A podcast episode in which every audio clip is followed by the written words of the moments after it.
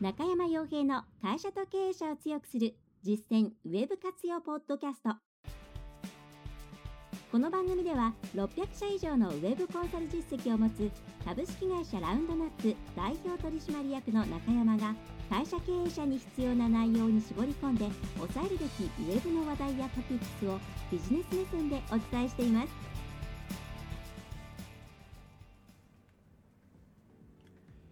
皆さんこんにちは。ラウンドナップコンサルティングの中山です。それでは本日も会社と経営者を強くする実践ウェブ活用ポッドキャストを始めていきたいと思いますのでぜひとも最後までお聞きいただければと思います。それでは今回は、えー、まあ、ポッドキャストはね、えー、ま、いろんなところからまお問い合わせいただいたりしている中で、ポッドキャスト聞いていますという方がね、たくさんいるんで、とても嬉しい反面、毎回毎回どんどん緊張度が増しているという状況ではあるんですけども、まあ、これからもですね、聞き続けていただけるように、え、頑張っていきたいなと思っています。え、で今回のテーマとしてはですね、えま、SEO ですね。はい。で、まあ、このポッドキャスト、ま、ラジオ自体は、うん、中小小規模事業者の方々に対して、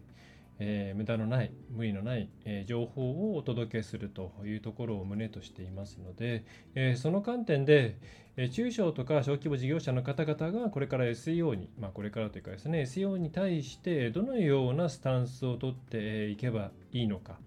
というところについてお伝えできればと思います。これは実際、私が日々、中小、小規模の方が、まあ、ほとんどがそうですけれども、の方々と接していて、やっぱりこう、ね、限界というものが、やれる限界というものがありますし、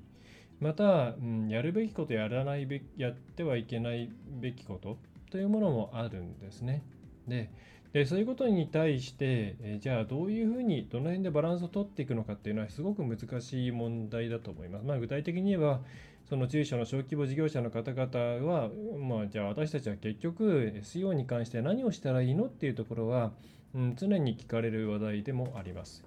でそれに対してネット上でどういう情報が流れているかというと結構両極端な情報が多いなというふうに感じています。まあ、その例えば、最も多いのはですね、まあ、要するに Google のアルゴリズムとかいろんなものっていうのはもう、え、非常に高度化していて、え、何にも、うん、わからないから、まあ、ただひたすらに情報をきちんと発信していけばいいんだよというそれだけをやっていけばいいんだよっていうような意見ってとても多いと思うんですけれども、まあ、これはもうかなり極端な話だと思うんですね。あるいはいろいろなことができていてその上でそれをやっていけばいいんだよっていう、まあ、そのそもそものいろいろちゃんと SEO の基本的なやるべきことみたいなのはやれている前提でその上で何を考えるべきかといったらコンテンツの品質をちゃんと高めてお客さんに対して伝えていけばいいんだよ、まあ、こういう感じなんですよね。その大前提のところが割と抜けて、えー、これだけやってればいいんだよっていう話題がたくさん流れていたりして、分かる人にとっては、えー、その周囲が趣旨が分かるわけなんですけれども、まあ、それがなかなかまだちょっと、えー、スキル的に分からないという場合にはその間違った上積みだけを救い取ってしまう可能性があるなというふうに危惧しています。でまたそれに対して逆のところもあって、まあ、まだまだテクニック論とか、まあ、その外部要因とかいろんなものをどんどん駆使していって、まあ、攻めていくチャンスだよみたいな情報もあったりとか、まあ、なかなかですね、えー、難しい情報収集といううんどれが正しくて正しくてというかどれが自分たちに合っているのかということを判断するのは、まあ、なかなか難しいどんどん難しくなっているなと思います、まあ、情報を発信する人がたくさん増えているんでどうしても趣旨した選択をするための、えー、まあ何て言うんですかねスキルとか、えー、難易度というのは上がっていくのは仕方ないのかなというところではあります、はい。でその中で、えじゃあどうしたらいいのかっていうところの指針を今回一つお伝えできればと思っています。はい、で SEO っていうのをうんとですねまず SEO をこう SEO に関しての一番の問題っていうのは分かりづらいっていうところだと思うんですね。で分かりづらいっていうのがどういうことかっていうと目に見えないですね。それは数字とかグラフとかそういうふうに何て言うんですかね、まあ、イメージを具体化した具現化したっていう形の目に見えるものっていうのはもちろんあるわけなんですけれども例えば皆さんが、うん、中小企業、小規模事業者の皆さんが接してきていったこの、まあ、現実世界ですよね、オフラインの。まあリアルの世界で見えているもの例えばお客さんがどれぐらい来ましたっていうのは、まあ、見れば大体イメージが湧きますし商品どんなものを陳列してるってお客さん何見ているのかなっていうのも見れば分かったわけですね。それに対して SEO っていうのは全く分からないですしプライバシーの規制が厳しくなっていく中でどんどん、うん、どんなお客さんが来ているのかなとかこの人は何度目のお客さんなのかなとかそういうことも含めて分かりづらくなっていってしまっていて、うん、雲をつかむような状態だなというふうに、えー、感じてしまうのが一番、うん、辛いところではないかなと思います。まあ、とはいえ、こういうものがいきなり可視化できるわけではないので、えー、一つお勧めするのは、まず、うん、SEO に関してのイメージ作りをするっていうことですね。えー、つまり、今までのオフラインの状況に照らし合わせると一体 SEO っていうのはどういう状況かなっていうのを、えちゃんとは、えイメージできるようにして、えください。で、えー、ホームページ、まあ、基本的にはホームページに皆さん SEO を使って自然検索で流入を図る、集客を図るわけなんですけれども、まあ、そうすると、まあ、当然ですね、来てくれるお客さんっていうのは、まあ、店のうん中に入ってきたお客さんが、まあ、基本的に集客できた、ホームページに来たお客さんなわけです。はいで、それに対して、例えば検索エンジンの検索結果が出てきて、自分たちのホームページの、えー、ね、リンクがそこに並んでいる、例えば3位とか4位とか5位とかに、えー、ちゃんと出ているのに、それでも来てくれなかった場合っていうのは、お店の前を素通りしてしまった状態ですと。えー、それから、まあ、そもそも、うん、なんですかね、え検索結果に出てこないという状況であれば、まあ、これはまバーチャルの世界なんで、バーチャルの世界なんで、えー、想像が難しいところではあるんですけども、えー、自分たち、自分の構えている店の前に誰も人が通っていないような状態だということですね。はいまあ、そういうところで、まあ、こういうのを例えばその、えー、自分のうん。お店の前に誰も人がいない状態という、えー、と、えー、人は通っているんだけれどもなかなか人が入ってくれないという状態と、えー、人は入ってきてくれているんだけれどもなんかそこで買い物はしてくれないっていう状態と、まあ、あるいは人も入ってきてくれて買い物もしてくれてしてくれていると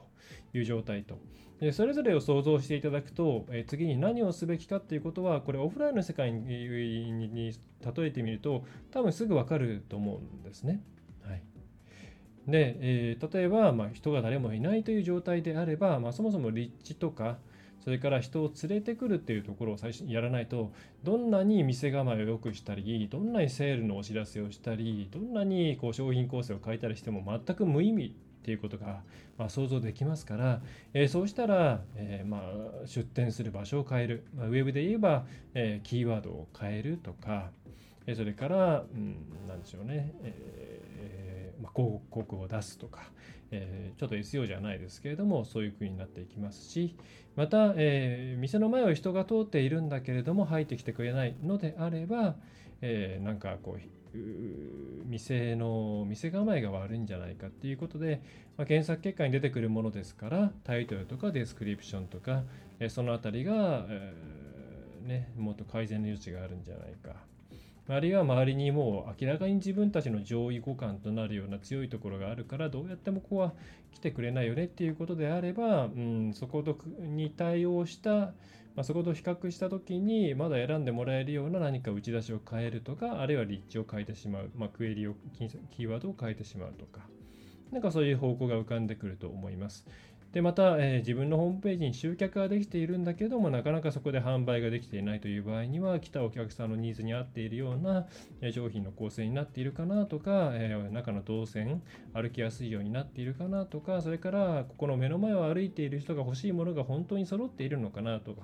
そういうことが問題になってくると思いますので、そうすると、サイトの中のナビゲーションであったり、ユーザーのインテントですね、検索意図に合わせた情報提供とか商品の出し方っていうのをしているかなっていうところが問題になってくるわけです。はいっていうふうに、まあ、まずはですねそういう、うん、オフラインに例えていろんなことを考えていくと最初のうちはすごく分かりやすくなってくると思います。でこれはもちろんですね慣れてくればこういうところをすっ飛ばして頭の中で直結させることができますので、まあ、最初の慣れている慣れるまでの間はこういうイメージを持って、え自分の中でもそうですし会社の中でディスカッションする場合でも考えておいていただくと非常に良いのではないかなというふうに思います。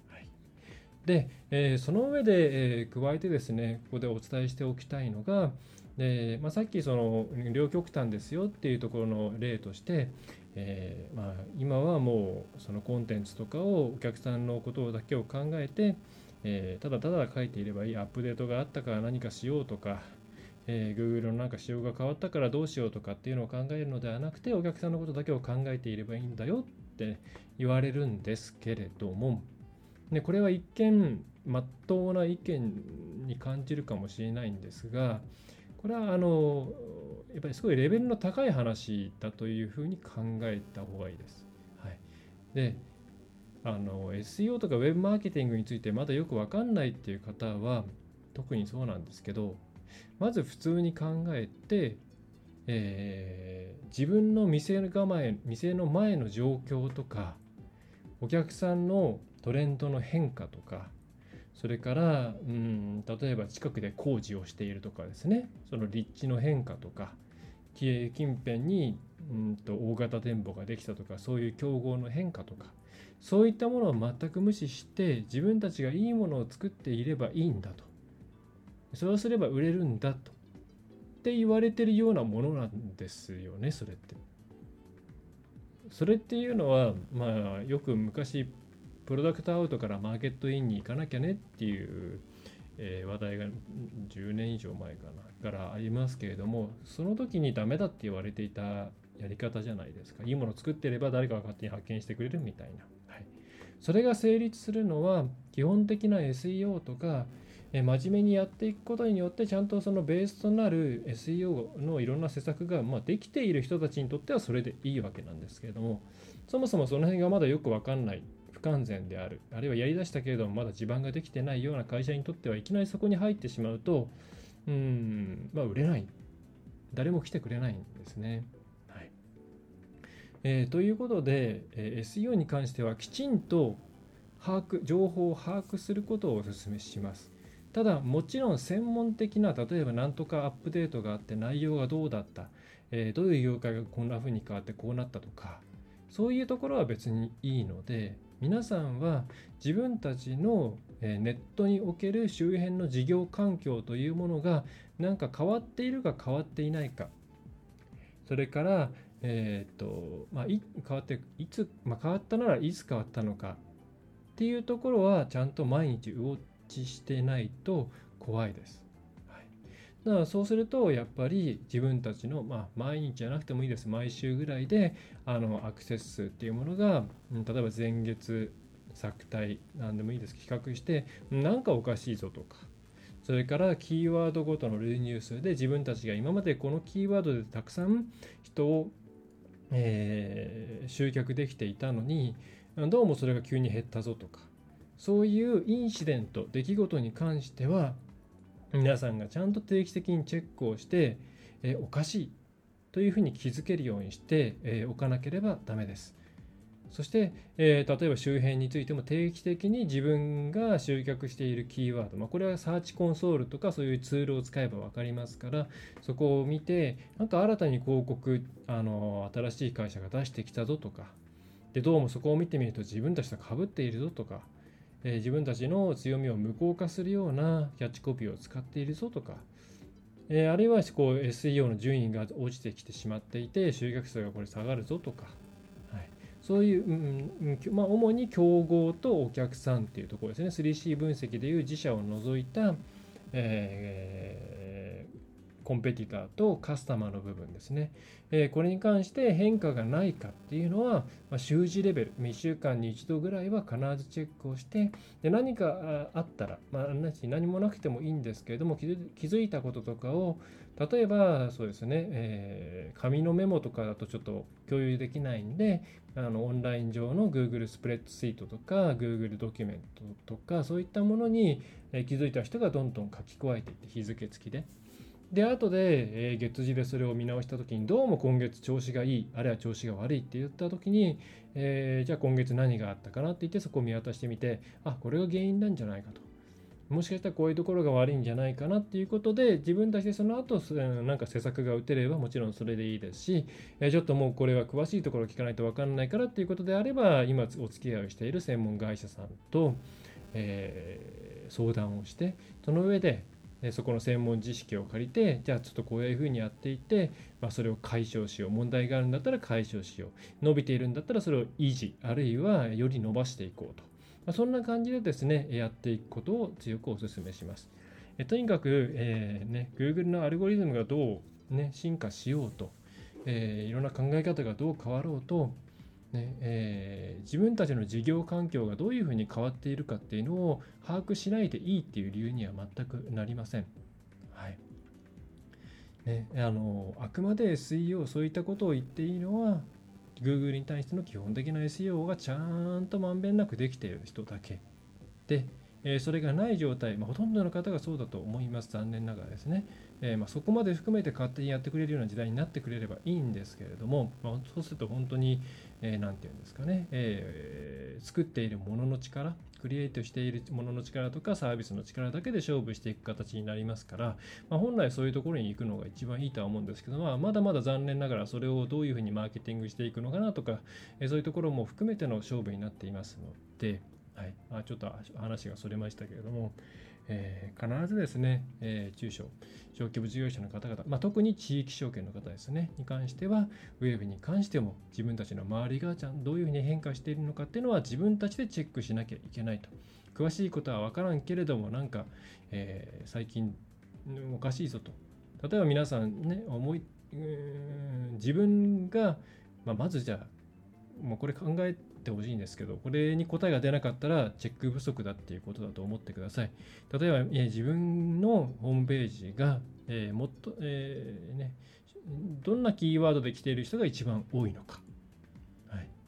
これ、さっと分かるかどうかですね。まあ、これは具体的に言えばサーチコンソールとかを見れば分かりますね。はいまあ、それがあの制約しているかどうかっていうところになると結びつけが難しいんですけど、まあ、少なくともどんなキーワードで流入しているかどうかっていうのは分かりますね。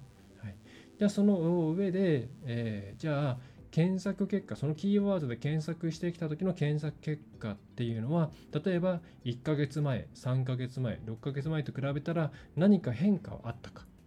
これももし答えられないとしたら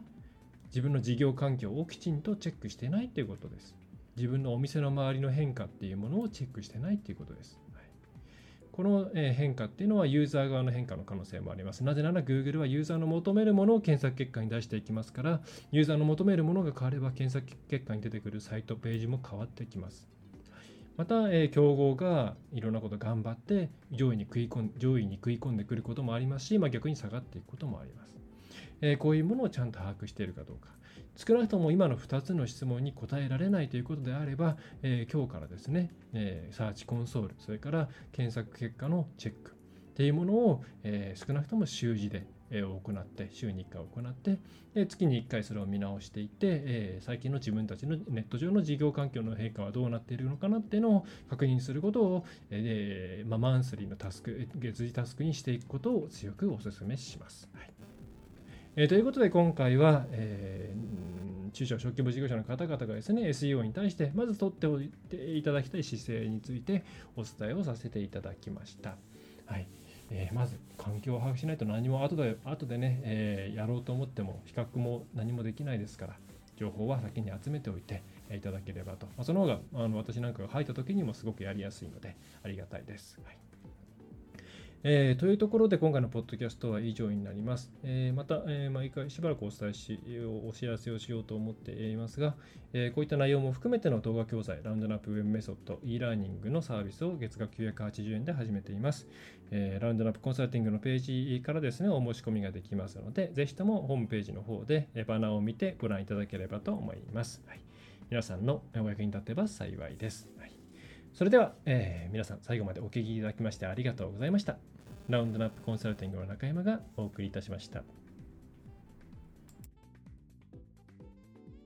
今回の内容はいかがでしたでしょうか？ぜひご質問やご感想をラウンドナップコンサルティングのポッドキャスト質問フォームからお寄せください。お待ちしております。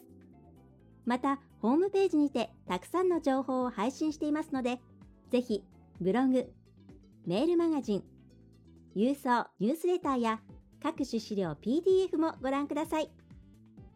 この世からウェブを活用できない会社をゼロにするを理念とする株式会社ラウンドナップがお送りいたしました。